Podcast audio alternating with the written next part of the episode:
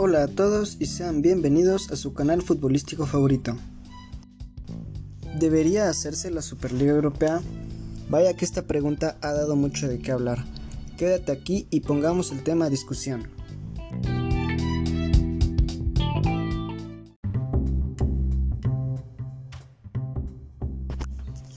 Mis estimados amantes del fútbol, como bien sabemos, últimamente se ha hablado mucho acerca de la Superliga, la cual nació el 18 de abril y dos días después se extinguió.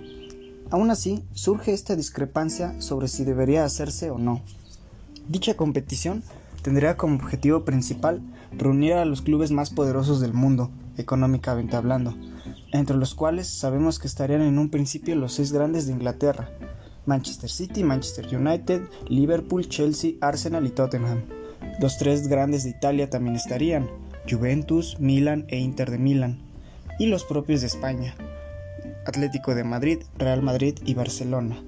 Todo esto con un objetivo de salvar el fútbol, según Fiorentino Pérez, presidente del Real Madrid y por lo tanto de la Superliga, el cual pretende que al ser una competición donde solo estén los equipos más grandes del mundo, se eleve brutalmente en las ganancias y así tener un beneficio exclusivamente para dichos clubes, con lo cual el resto de equipos de Europa se verían sumamente afectados al no recibir primas por parte de la competición continental. Y no solo eso, sino que ya no habría encuentros donde los llamados equipos pequeños pudiesen competirle a los grandes, ya que el vencedor no siempre es el equipo con más dinero, lo que nos lleva a reflexionar que la base de cualquier deporte es la competitividad. De esta forma, el equipo que gane será el que verdaderamente se lo merezca a base de su esfuerzo.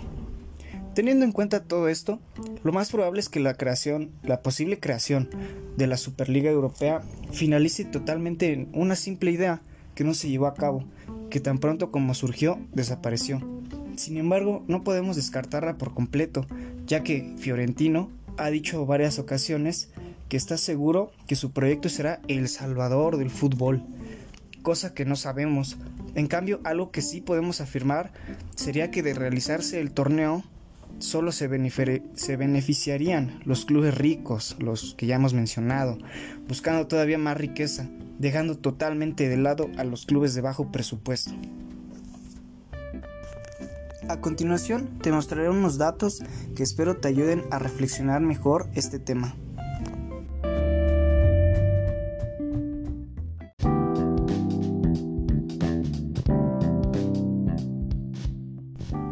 Recientemente, la Champions League sacó un nuevo modelo, en el cual han estado trabajando durante más de dos años, con el que se busca impulsar los ingresos de los participantes, dando como resultado un impacto positivo en todo el fútbol europeo.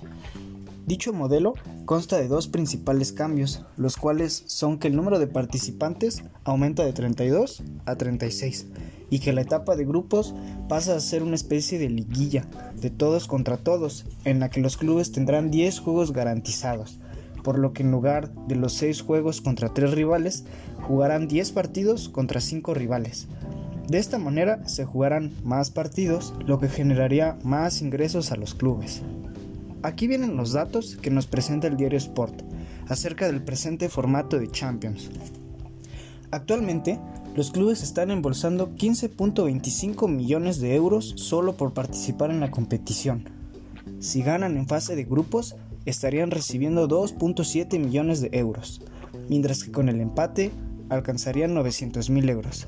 Llegar a octavos de final supondría un beneficio de 9.5 millones de euros. Alcanzar los cuartos de final daría 10.5 millones de euros. Estar dentro de la semifinal conlleva a llevarse 12 millones de euros.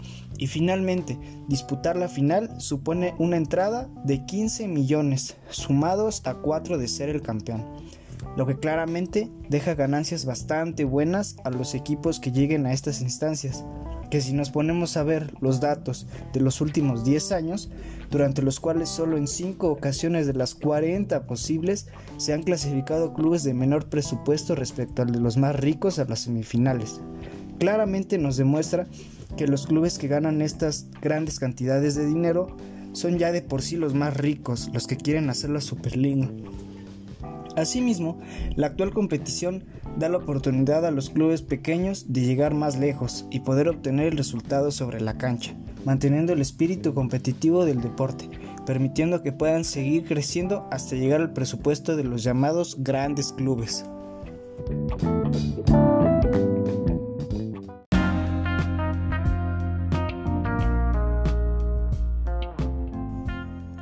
Ante la creación de la supuesta competición europea, solo por participar, cada equipo se aseguraría 350 millones de euros, cuatro veces lo que se llevó el campeón, Bayern Múnich, en la última Champions League.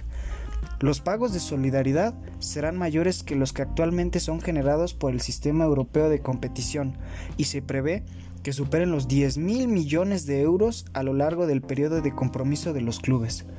Por otra parte, la competición se construirá con criterios financieros de sostenibilidad, ya que todos los clubes fundadores se comprometen a adoptar un marco de gasto. A cambio de su compromiso, los clubes fundadores recibirán, en conjunto, un pago de una sola vez de 3.500 millones de euros, dedicado única y exclusivamente a realizar planes de inversión en infraestructuras y compensar el impacto de la pandemia del COVID, aseguraba el comunicado de la Superliga acerca de la parcela económica. De esta manera, solo habría ganancias para los clubes ricos, por lo que el beneficio sería únicamente para ellos, pues según la UEFA, el modelo de esta competición se basa en el interés propio de unos pocos clubes, lo cual es cierto, pues habría menos ingresos por parte de la Champions al ser compuesta por equipos que no tienen un atractivo como el de los equipos ricos.